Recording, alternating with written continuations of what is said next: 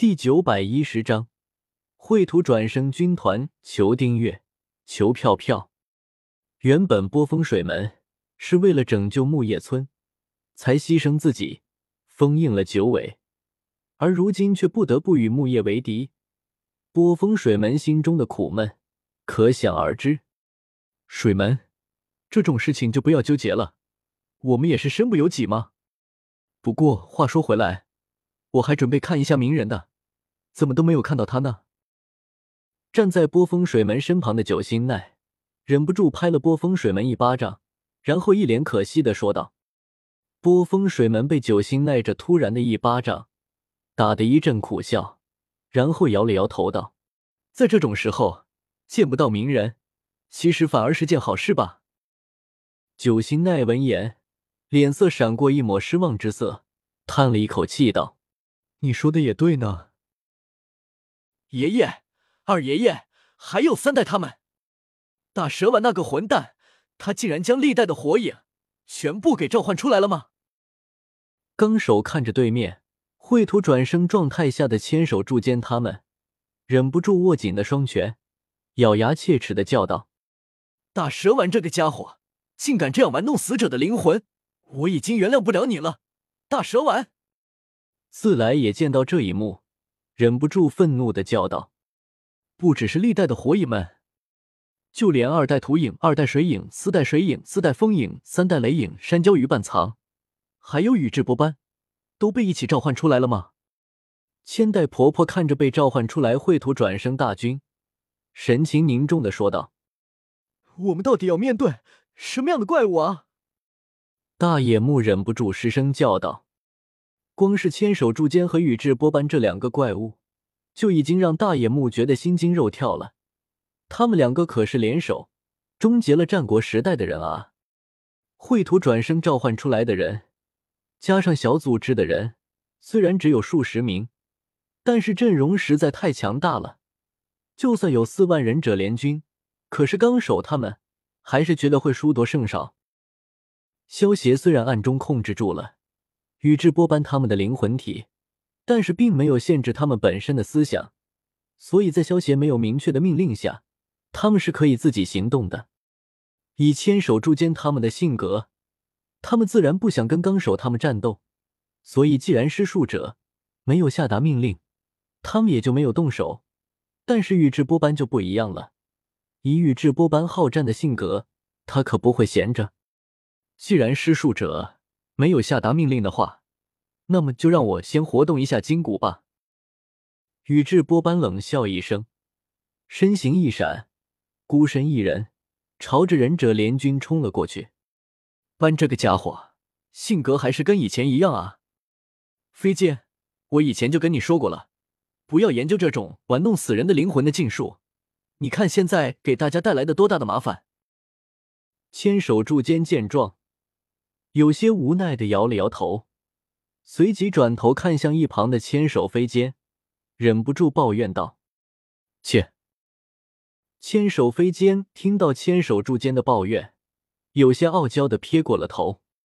千手飞剑当初之所以研究绘图转生这种禁术，其实主要的目的还是为了将来有一天将千手柱间给复活了。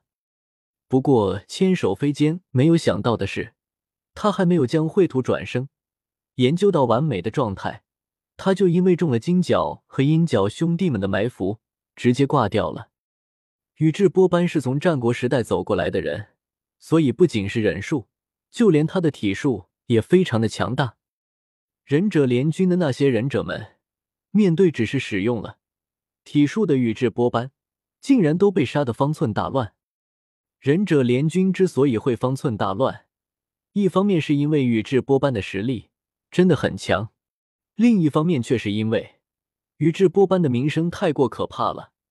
面对宇智波斑这种传说中的人物，忍者联军的忍者们未战先怯了。别太嚣张了！纲手见到宇智波斑竟然当着他们无影的面大肆屠戮忍者联军的忍者，直接使用瞬身之术。冲向了宇智波斑，一拳将宇智波斑轰飞了出去。轰！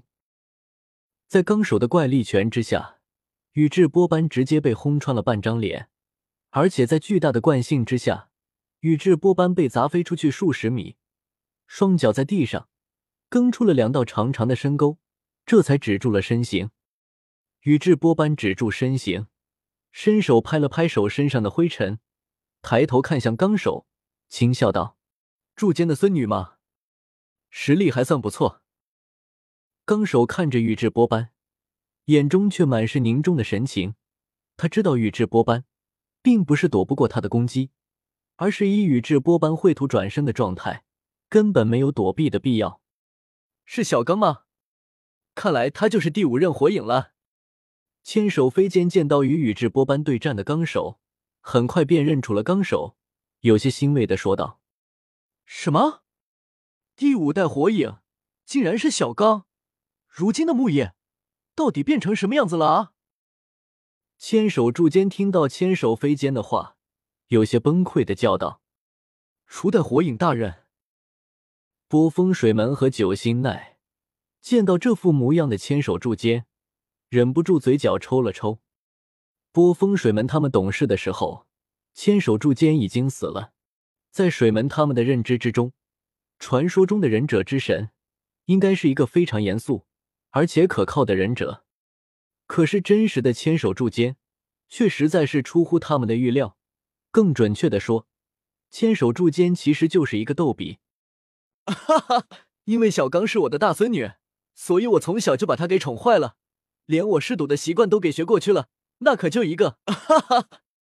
千手柱间忍不住尴尬的笑道：“初代的性格还是跟以前一样呢。”袁飞日斩见到千手柱间这副不靠谱的样子，有些汗颜道：“波风水门他们看了一眼与宇智波斑对峙的纲手，再看了一眼大笑的千手柱间，忍不住摇了摇头，心中忍不住暗道。”初代大人，你孙女现在正在跟别人生死大战，你在一旁这么大笑，真的合适吗？蝼蚁实在是太多了，我就帮忙清一下场地吧。宇智波斑看了眼面前满脸警惕的纲手，嘴角扬起一丝冷笑，使出一个瞬身之术，瞬间回到了千手柱间的身旁。只见宇智波斑的那双万花筒写轮眼。瞬间变成了轮回眼，一团庞大的蓝色查克拉从宇智波斑的体内涌出，凝聚成了三百米高、两头四臂的须佐能乎。